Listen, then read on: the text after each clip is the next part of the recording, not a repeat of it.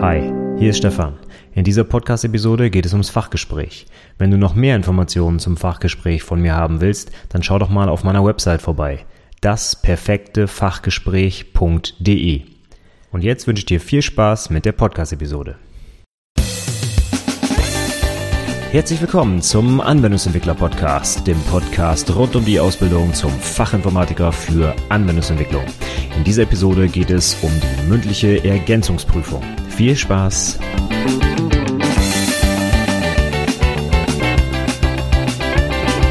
Hallo und herzlich willkommen zur 34. Episode des Anwendungsentwickler Podcasts.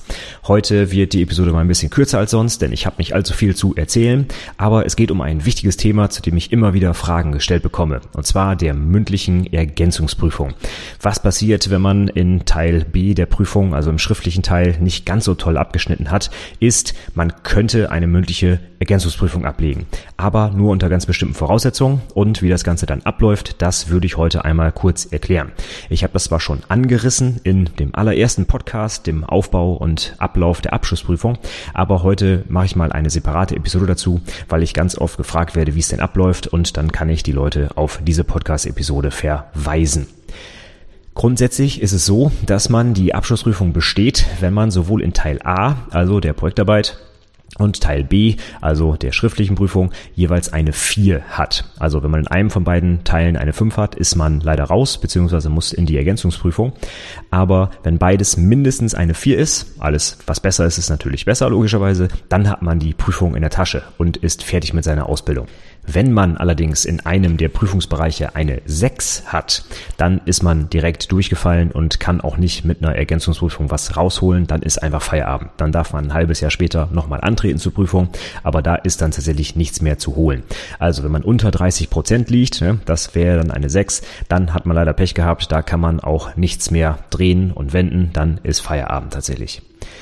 Aber jetzt gibt's ja noch den Fall dazwischen. Ich habe in Teil B jetzt vielleicht nicht ganz so toll abgeschnitten, aber habe jetzt keine Prüfung total versemmelt, also eine 6 erreicht.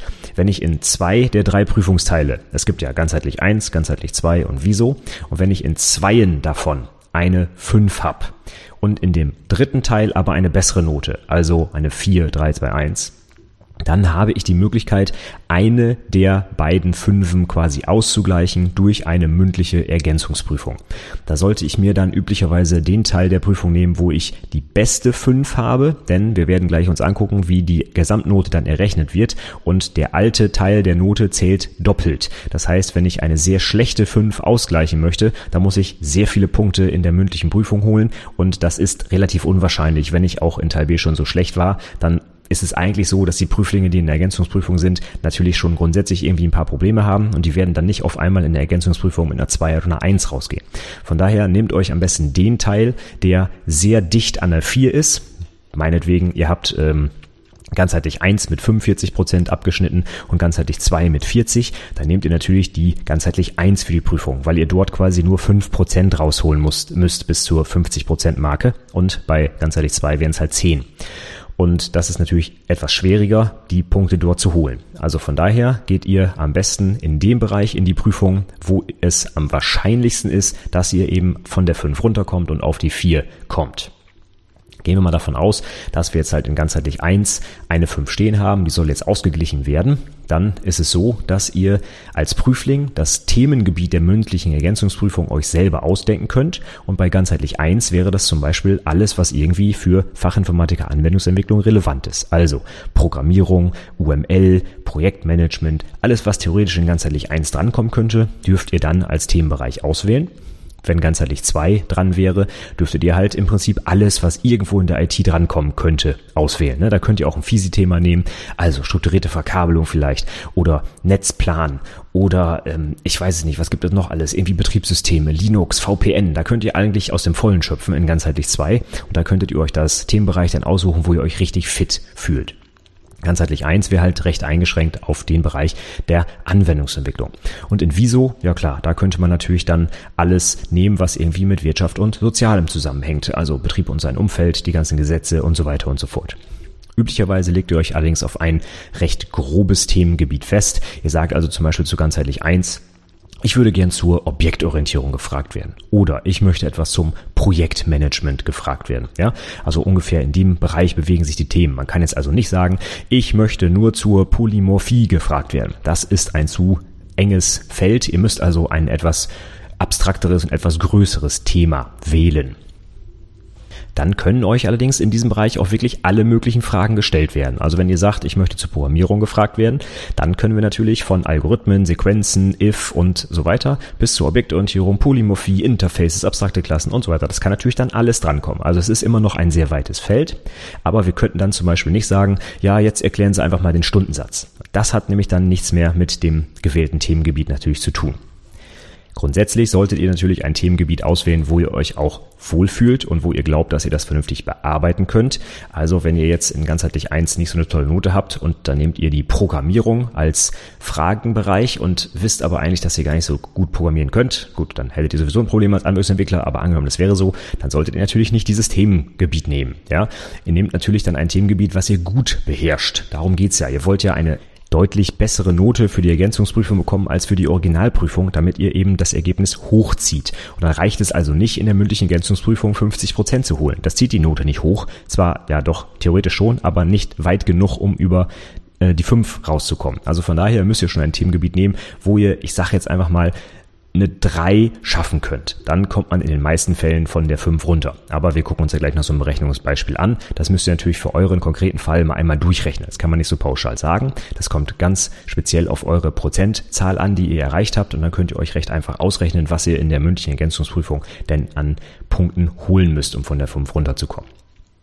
Ihr dürft aber auf jeden Fall das Themengebiet selbst bestimmen. Wie gesagt, normalerweise wird euch also der Prüfungsausschuss fragen, ja, wir haben ja gleich eine Ergänzungsprüfung, welches Themengebiet wollen Sie denn behandeln.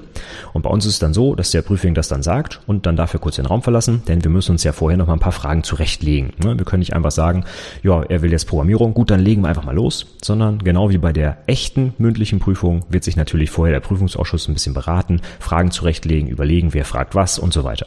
Und ganz besonders wichtig ist natürlich die saubere Dokumentation, also Protokollführung der Prüfung, denn hier kommt es ja wirklich auf nicht bestehen oder bestehen an und da muss man sich natürlich auch als Prüfungsausschuss ein bisschen drauf vorbereiten. Also nicht wundern, wenn ihr dann erstmal wieder aus dem Raum geschickt werdet oder die Prüfer gehen raus oder so, sondern es hängt einfach damit zusammen, dass wir uns ein bisschen dann vorbereiten müssen auf diese doch recht wichtige Prüfung natürlich. Grundsätzlich machen wir es zum Beispiel so, dass wir, wenn es bekannt ist, dass eine mündliche Ergänzungsprüfung ansteht, den Prüfling erstmal ganz normal seine Präsentation und sein ganz normales Fachgespräch durchführen lassen. Theoretisch könnte es natürlich sein, dass das auch so schlecht ist, dass er direkt durchfällt. Dann brauchen wir auch keine Ergänzungsprüfung mehr machen. Das wäre natürlich dann verschenkte Zeit. Deswegen machen wir erstmal die ganz normale Prüfung. Und wenn dann absehbar ist, ja, er könnte mit der Ergänzungsprüfung noch von der 5 runterkommen und damit die gesamte Prüfung bestehen, das ist die unbedingte Voraussetzung, dass man überhaupt eine Prüfung durchführen kann, eine Ergänzungsprüfung, dann führen wir die im Anschluss durch. Ganz wichtig, hatte ich noch gar nicht äh, so direkt gesagt, die Ergänzungsprüfung wird nur dann durchgeführt, wenn der Prüfling dadurch auch insgesamt die Prüfung bestehen kann. Das heißt, er muss von der einen 5 runterkommen und damit in Teil B nur noch eine einzige 5 stehen haben. Ja, wenn das erreicht ist, dann kann er die Prüfung bestehen. Das heißt, er muss ja insgesamt auf die Note 4 kommen. Das hatte ich ganz am Anfang gesagt. Wenn eine 5 da steht und die Prozentzahlen passen, kann er als Gesamtnote auf eine 4 kommen. Bei zwei Fünfen ist es ausgeschlossen eigentlich. Deswegen muss er eine 5 ausgleichen. Und dann wird diese Prüfung durchgeführt. Wenn er allerdings beide Fünfen zum Beispiel mit 31 Prozent hat und er rein rechnerisch auch mit 100 Prozent nicht mehr über die Hürde von 50 Prozent käme, dann hätte er ein Problem, dann würde die Ergänzungsprüfung auch nicht durchgeführt, dann wäre er tatsächlich durchgefallen. So, die Prüfung dauert dann 15 Minuten, genau wie das normale Fachgespräch. Bei uns, wie gesagt, im Anschluss an das übliche Fachgespräch werden dann also nochmal 15 Minuten lang geprüft und eben zu diesem Themenbereich, den der Prüfling sich da ausgedacht hat. Normalerweise läuft das auch recht gut. Die Prüflinge können ja eigentlich immer recht gut einschätzen, was sie können und was nicht. Und das ist natürlich dann auch eure Aufgabe, wenn ihr in der Situation seid, euch vorher Gedanken machen, welcher Bereich denn drankommen soll. Ihr wisst eure schriftlichen Noten eigentlich deutlich vor der mündlichen Prüfung und könnt euch also schon mal ausrechnen, was ihr so an Punkten erreichen müsst in der Ergänzungsprüfung und könnt euch schon mal einen Themenbereich zurechtlegen und euch intensiv darauf vorbereiten. Ich habe in den Shownotes zu der Episode nochmal meine Hilfen verlinkt, meine, meine Episode, wo ich erkläre, wie man sich auf die Abschlussprüfung vorbereitet. Genau das gleiche gilt natürlich jetzt auch für die Ergänzungsprüfung. Also ihr bereitet euch ganz normal darauf vor, wie auch auf das eigentliche Fachgespräch, also die normale mündliche Prüfung. dann kommen wir jetzt zum wichtigen Teil. Wie wird die Note berechnet? Die Note wird also so berechnet, dass die alte Note, also die 5, die ich ausgleichen will, doppelt gewichtet wird und das neue Prüfungsergebnis der mündlichen Ergänzungsprüfung wird einfach gewertet und darauf gerechnet. Und die Durchschnittsnote, also geteilt durch 3, das ist dann euer neues Ergebnis. Beispiel, ihr habt in ganzheitlich 1 40 Prozent erreicht und in der Ergänzungsprüfung kriegt ihr 70 Prozent. Dann werden die 40 Prozent doppelt gewichtet, also 2 mal 40 Prozent sind 80 und die 70 Prozent werden einfach drauf gerechnet, also 80 plus 70 sind 150. Und wenn ich die 150 durch 3 teile, dann lande ich bei 50 Prozent und damit habt ihr genau die 4 erreicht und habt damit die Prüfung bestanden. Also ganz einfach, alte Note mal 2 plus neue Note geteilt durch 3. Und das muss 50 Prozent ergeben. Dann seid ihr durch. Wenn ihr bei 49 landet, habt ihr leider Pech gehabt, dann bleibt die 5 bestehen und dann seid ihr durchgefallen. Aber sind wir mal ganz ehrlich, die meisten Prüfungsausschüsse werden da sicherlich so das Ganze machen, dass ihr nicht mit 49 Prozent durchfallt, sondern entweder besteht mit 50 Prozent oder eben nicht besteht. Aber das sind ja alles Noten, die von Menschen gegeben werden und da werden wir euch nicht mit einem Prozent an der Prüfung scheitern lassen. Das wäre wirklich hart, das werden wir wahrscheinlich nicht tun. Wenn es allerdings rechnerisch nicht möglich ist, euch äh, durchkommen zu lassen, dann muss man natürlich ganz klar sagen, ihr seid durchgefallen, dann kriegt ihr halt die fünf und könnt sie nicht ausgleichen und dann müsst ihr in einem halben Jahr wieder ran.